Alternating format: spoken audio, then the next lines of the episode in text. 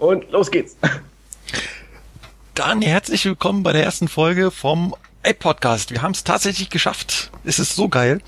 Nach monatelangen Vorbereitungen und Terminfindungen haben sich drei Leute zusammengefunden, um den ersten iPodcast aufzunehmen. Mit mir dabei sind der Philipp. Hallo. Und der Patrick.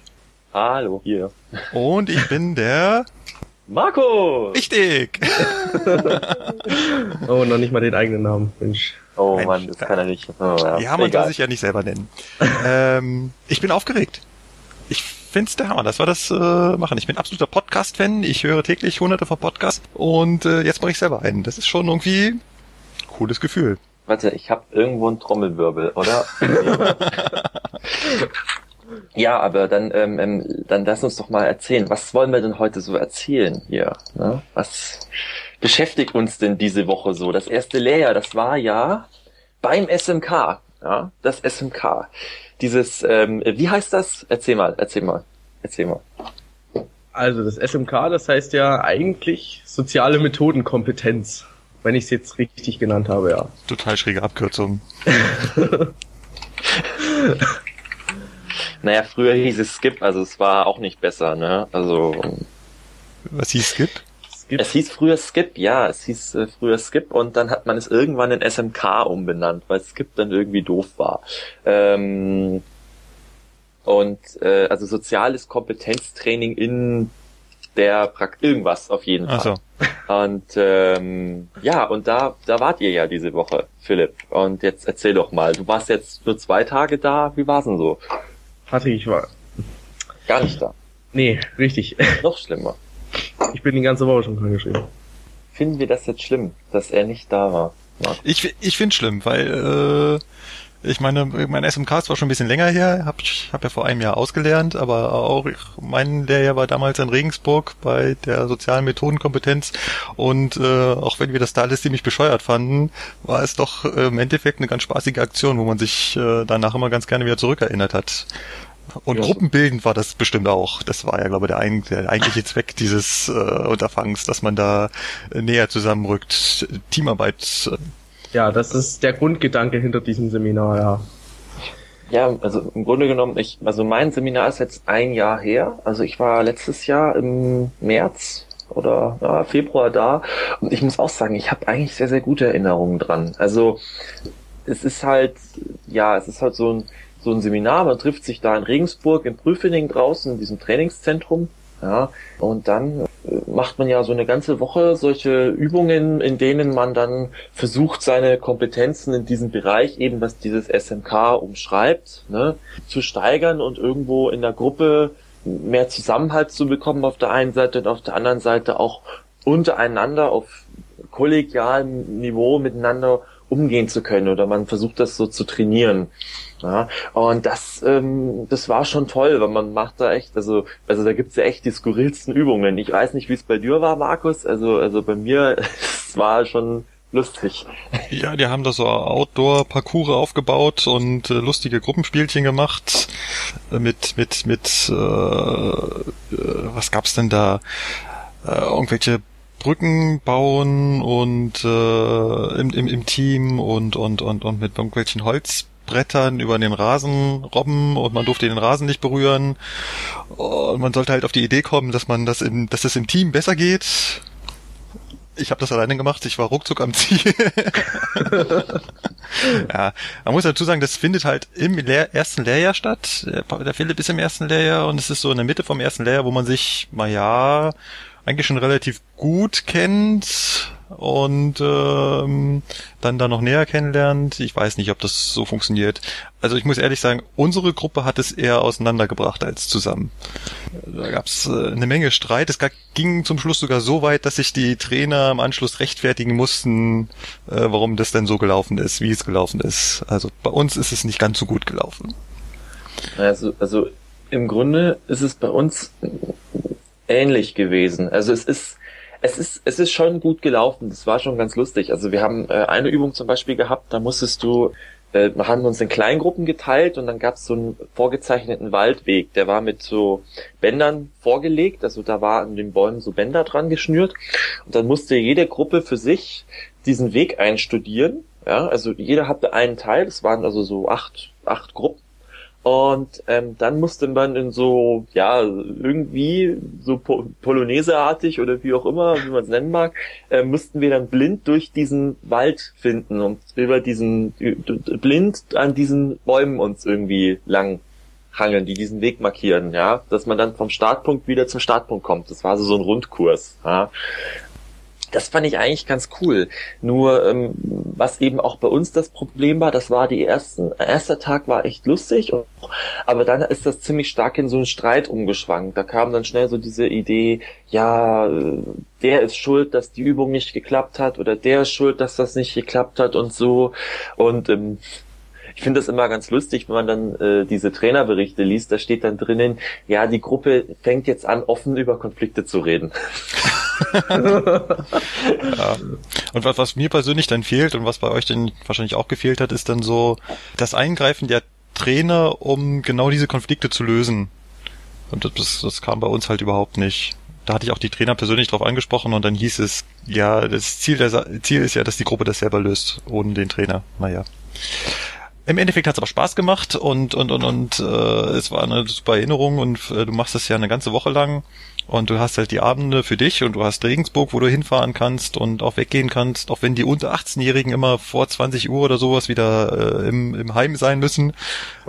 22 Uhr. Okay, vor 22 Uhr. Ja. Und ähm, aber sonst äh, kannst du da in Regensburg schon ein bisschen Party machen und machst halt tagsüber da deine Übungen, bist voll verpflegt, die, die Zimmer sind in Ordnung und äh, es ist quasi eine Woche Urlaub mit, mit deiner Alptruppe. Und das ist eigentlich schon ganz lustig. Aber nur ein Fläschchen Wasser am Abend, ne? Also sonst. Äh, Total geil. Und, und, und die, die, die, die alternative Abkürzung für SMK kommt ja nicht von ungefähr. Ich habe Leuten hören, dass es eigentlich auch heißt äh, Saufen mit Kollegen.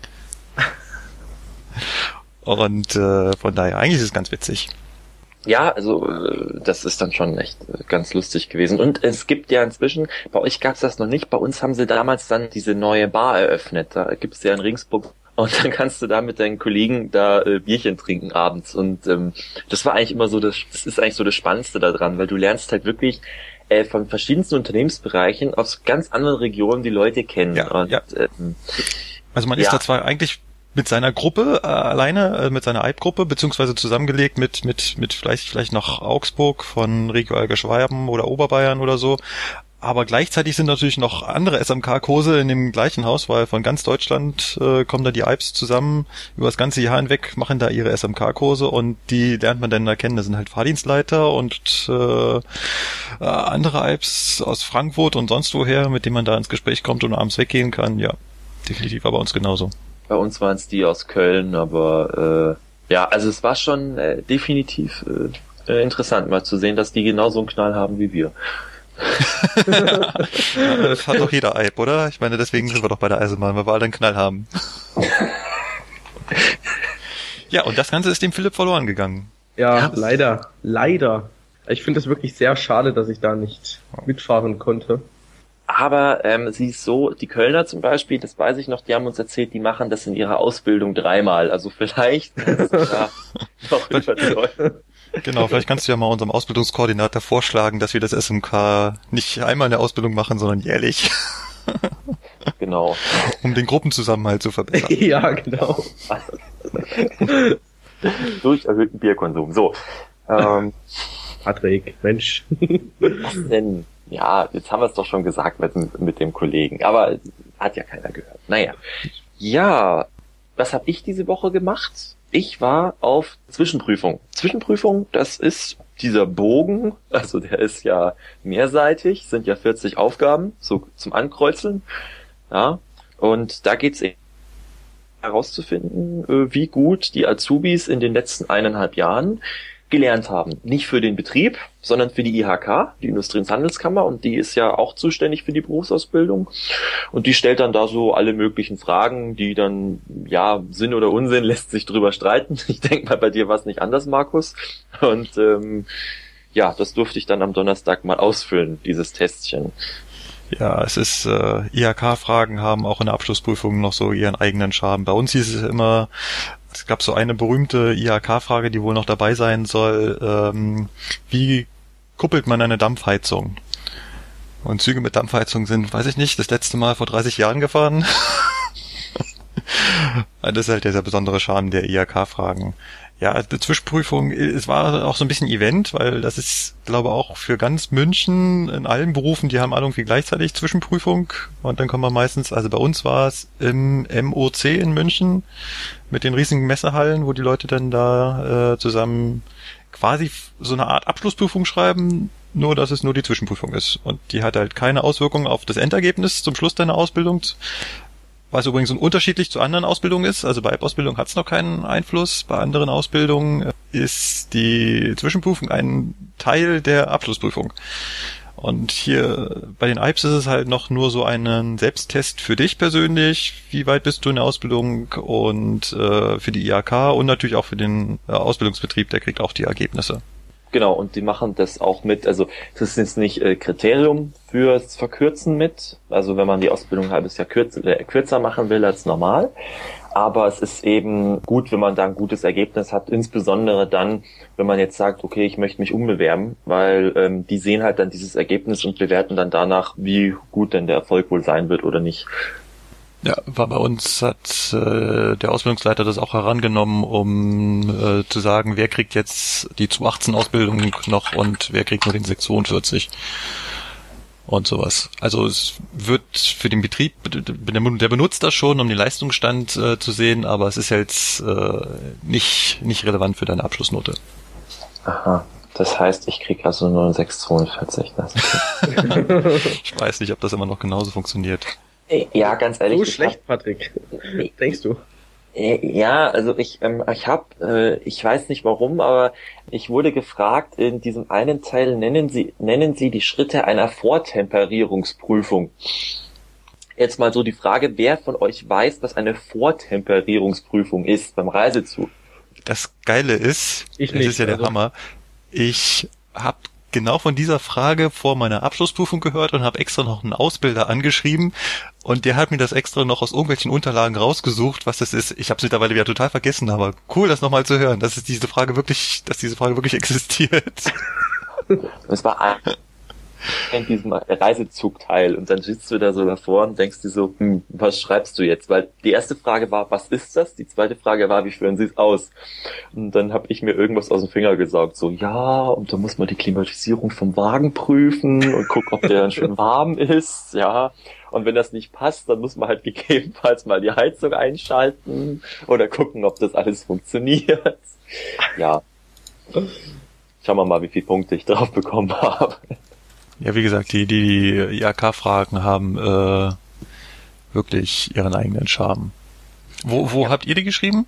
Äh, in Stockdorf. Wir waren äh, nicht im MOC, wir waren im Stockdorf im, beim Bauindustrieverband. Da gibt es ein großes Ausbildungszentrum und da haben wir uns, uns auf mehrere Räume aufgeteilt und da war eben dann äh, Prüfung zwei Stunden.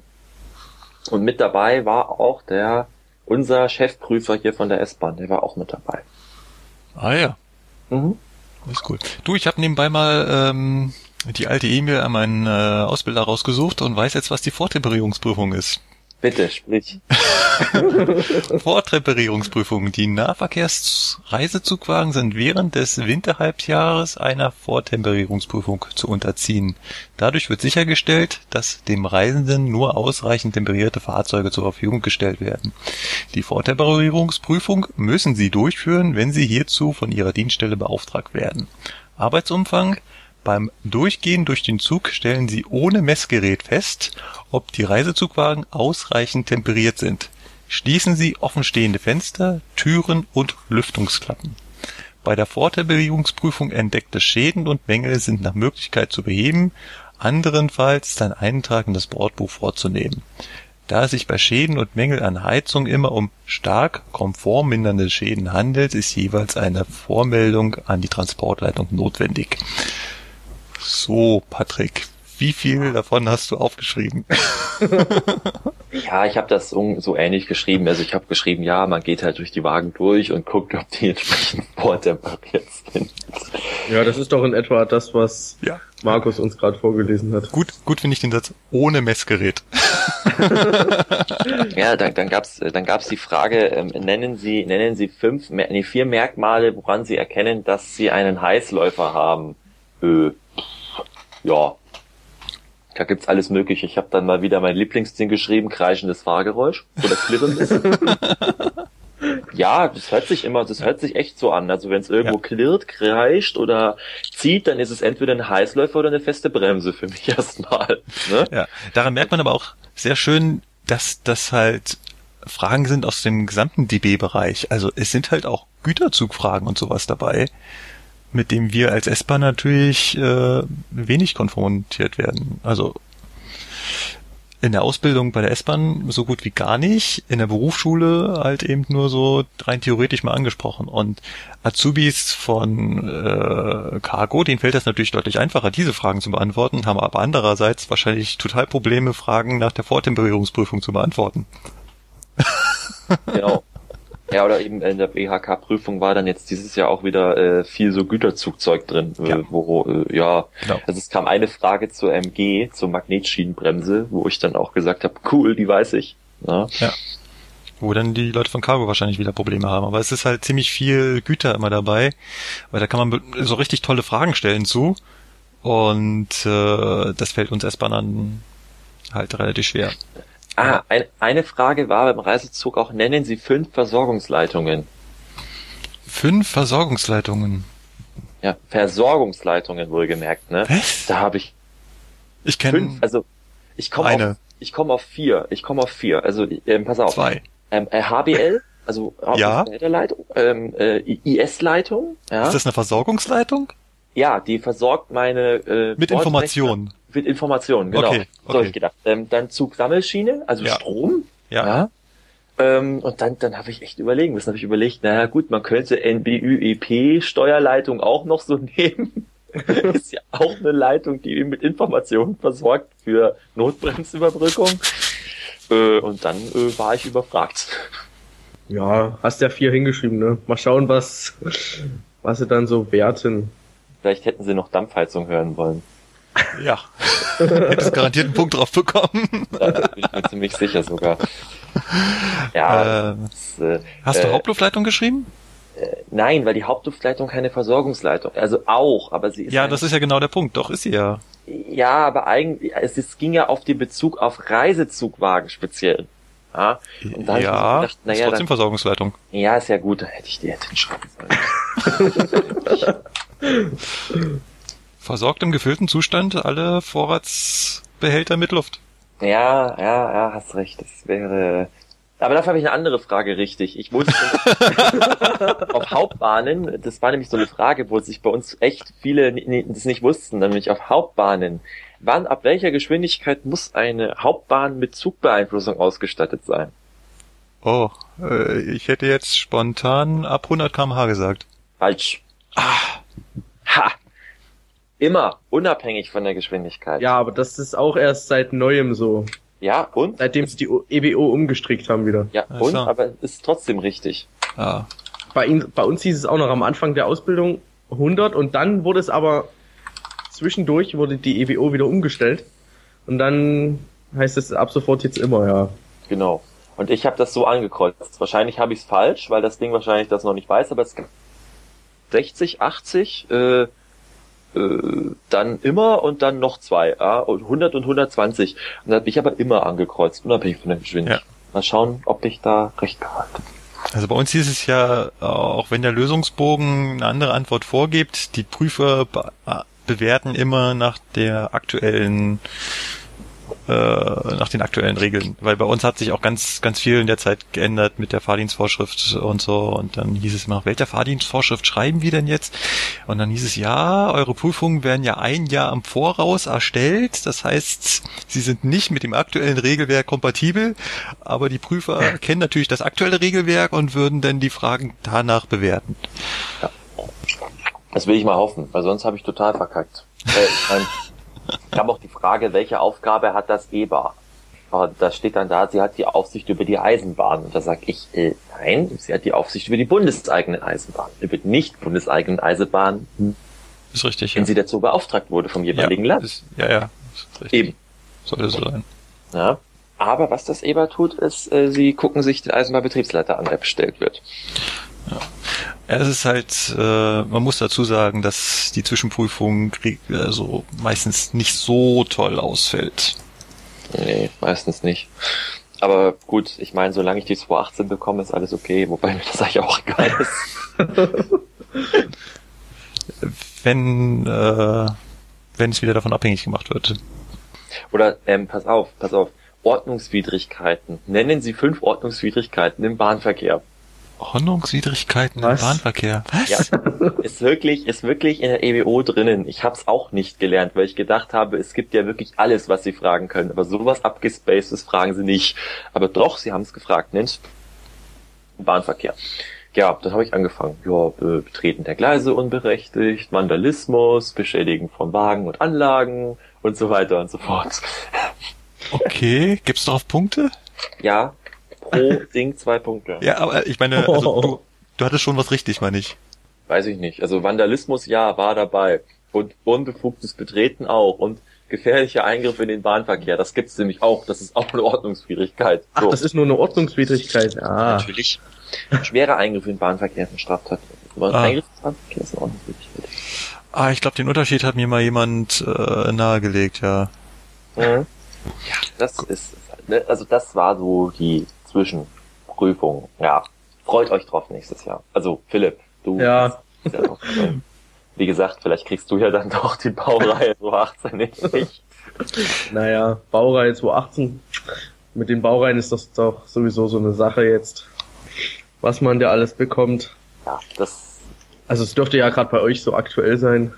ja, das ist jetzt, glaube ich, gar nicht so wichtig. Ich, ich Ja. glaube, das ist in jedem Lehrjahr aktuell. Also ich weiß, als wir angefangen, hieß es auch, ja, wer weiß, ob wir noch die Baureihe 101 kriegen und 218 sowieso nicht mehr. Und wir haben es doch alle bekommen. Es war nachher, wir haben halt einen äh, Ausbildungskoordinator, der sehr dafür ist, dass wir die Ausbildungs äh, da zusätzlich noch bekommen. Von daher, ja, stand das bisher zwar oft in Frage, aber hat nach hat letztendlich doch geklappt. Ja, es ist doch auch gut so. Alles mitnehmen, was man bekommen kann, ne? Ja, vor allem, weil es Spaß macht. Also Ja.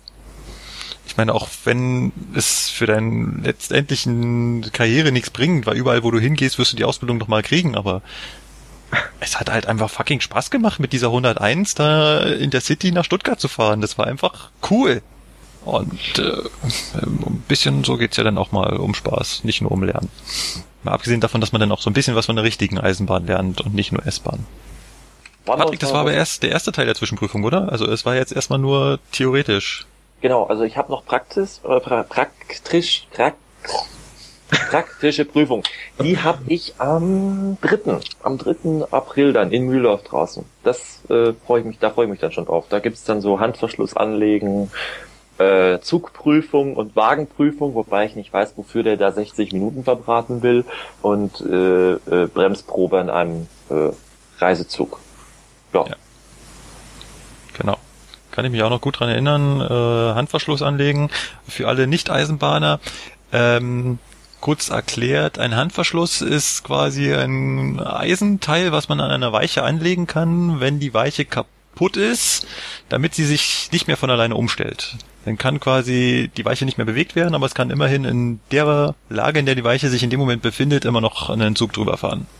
Genau. Und äh, das ist halt Teil der Alpausbildung, auch wenn das, äh, glaube draußen ein Lokführer schon seit 100 Jahren in der Praxis nicht mehr macht. Aber theoretisch könnte man angerufen werden und sagen, Herr Lokführer, bitte legen Sie an Weiche sowieso einen Handverschluss in weiche Rechtslage an. Äh, ja, und dann müsstest du quasi losstürmen und müsstest das können, weil du hast es mal gelernt. Und es wird halt in der Zwischenprüfung abgeprüft und dann steht da quasi der Prüfer zu dir und äh, sagt, wie du den anzubringen hast, also in welcher Lage sich die Weiche befinden muss. Und dann gibt es bestimmte betriebliche Meldungen, die du dann geben musst und die du fragen musst, ob die Weiche gegen Umstellen und Befahren gesichert ist zum Beispiel. Und dann musst du das Teil da anlegen. Das ist halt, äh, ja, das, du hast es vorher gelernt, paar Mal geübt und dann, dann geht das eigentlich schon. Ich habe mich da so ein bisschen äh, in die Nesseln gesetzt, weil ähm, dazu gehört auch zu prüfen, warum sich die Weiche nicht mehr umstellen lässt.